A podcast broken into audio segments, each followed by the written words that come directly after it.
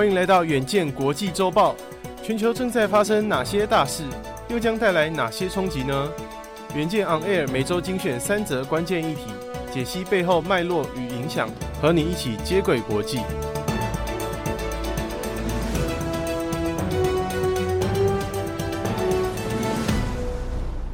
各位听众朋友，大家好，欢迎收听国际周报。穿梭外交，美日韩结盟，中国也联欧制美。第一则新闻是，日本首相岸田文雄与南韩总统尹锡悦进行双边会谈，达成共识，以因应北韩威胁与中国的挑战。同一周，中国外交部长秦刚一访问欧洲，被解读为联欧制美，各国各自寻找盟友。第二则。土耳其五月十四号将迎来总统大选，现任总统埃尔段与在野党热门候选人基里达欧鲁皆没能拿下过半选票，将在二十八日进行第二轮的投票。第三则消息是，越南政府公布数据，该国二零二三年第一季 GDP 成长幅度降至三点三二趴，当地的房地产开发与销售业者也受到冲击。首先，我们先来看第一则消息。五月的世界外交格局充满了大国博弈色彩，各国交锋总会提到台湾。五月七号，日本首相岸田文雄与南韩总统尹锡悦在首尔会谈，两国致力于克服历史问题，并合作应对北韩的核武威胁和中国对区域安全的挑战。岸田文雄对于日本对南韩的历史问题表示心痛，尹锡悦则强调。尽管两国在历史问题上有困难，但并不妨碍未来的合作。此外，尹锡悦曾在四月访问华盛顿，与美国总统拜登会面，并在国会演说中提到：“我们需要加快韩美日的三边安全合作。”这被认为是美韩穿梭外交的延续。早在三月，尹锡悦就已经访问东京，并且和岸田文雄会面。美国国务院赞扬了这种互动，并表示，改善首尔与东京之间的关系将帮助我们三方推动区域的国际优先事项。日本产经新闻报道，日本已计划近期在广岛与韩国和美国进行三方会谈，但随着美日韩关系的进一步强化，中国是否会被美国鼓动他国对大陆脱钩断链的问题引起关注。中国外交部长秦刚在岸田文雄和尹锡悦会面后的隔天开始欧洲之行，强调欧洲与中国的经贸关系，并与法国达成共识，发展更强大、更平衡的经贸关系。然而，岸田文雄几乎在同一时间强调，台湾安全就是全球议题，重申。台湾海峡和平的重要性，在这起伏不定的地缘政治风波中，台湾似乎还是脱离不了棋子的角色。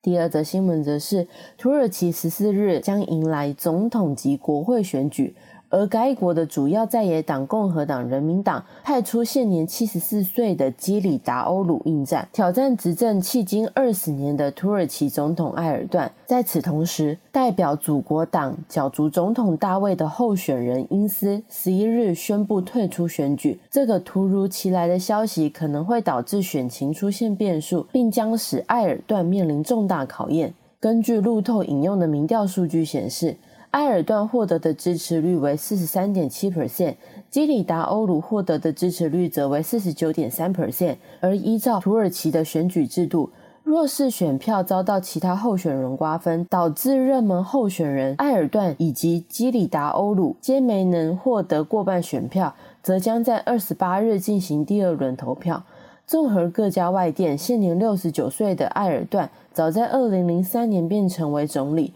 此后又两次连任总理，在二零一四年的首次总统选举中，埃尔段再度胜选，并开始呼吁制定宪法，增强国家元首权力。随后，埃尔段又在二零一八年连任总统，掌握土耳其大权之位，迄今已经二十年。然而，土耳其二月发生强震，灾情惨重，造成超过五万人丧生，成千上万的人民无家可归。灾民批评政府在事发当下未能及时做出应对措施，埃尔段也对此请求人民原谅地震当天发生的缺失，此次灾情也可能对埃尔段的选情造成影响。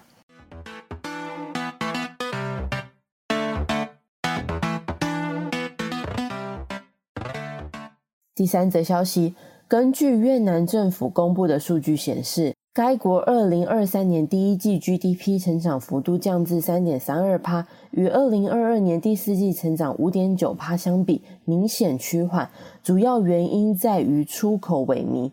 越南统计总局表示，三月的出口销售额与去年同期相比下滑十四点八 percent，导致第一季出口下降十一点九 percent。此份报告也指出，越南主要的出口收入来源为智慧型手机，其第一季出口量下滑十五趴，来到一百三十亿美元。而电子产品的出货量也下滑十点九 percent。彭博报道指出，由于全球的货币紧缩政策抑制商品需求，包括韩国及台湾等亚洲出口导向国家出现销售额下滑的趋势，而越南的经济也正在遭受冲击。与此同时，越南建设部数据显示，有超过一千八百间在当地从事房地产开发与销售的公司在第一季暂停营运。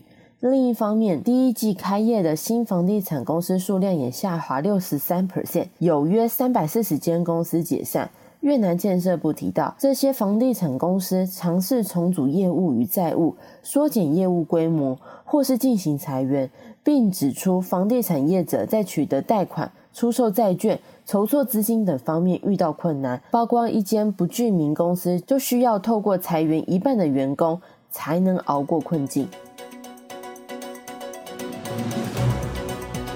以上就是我们这周的国际周报，敬请大家每周锁定远见 On Air，帮我们刷五星评价、订阅、留言、分享，让更多人知道。我们在这里陪你轻松聊国际财经大小事，我们下周见。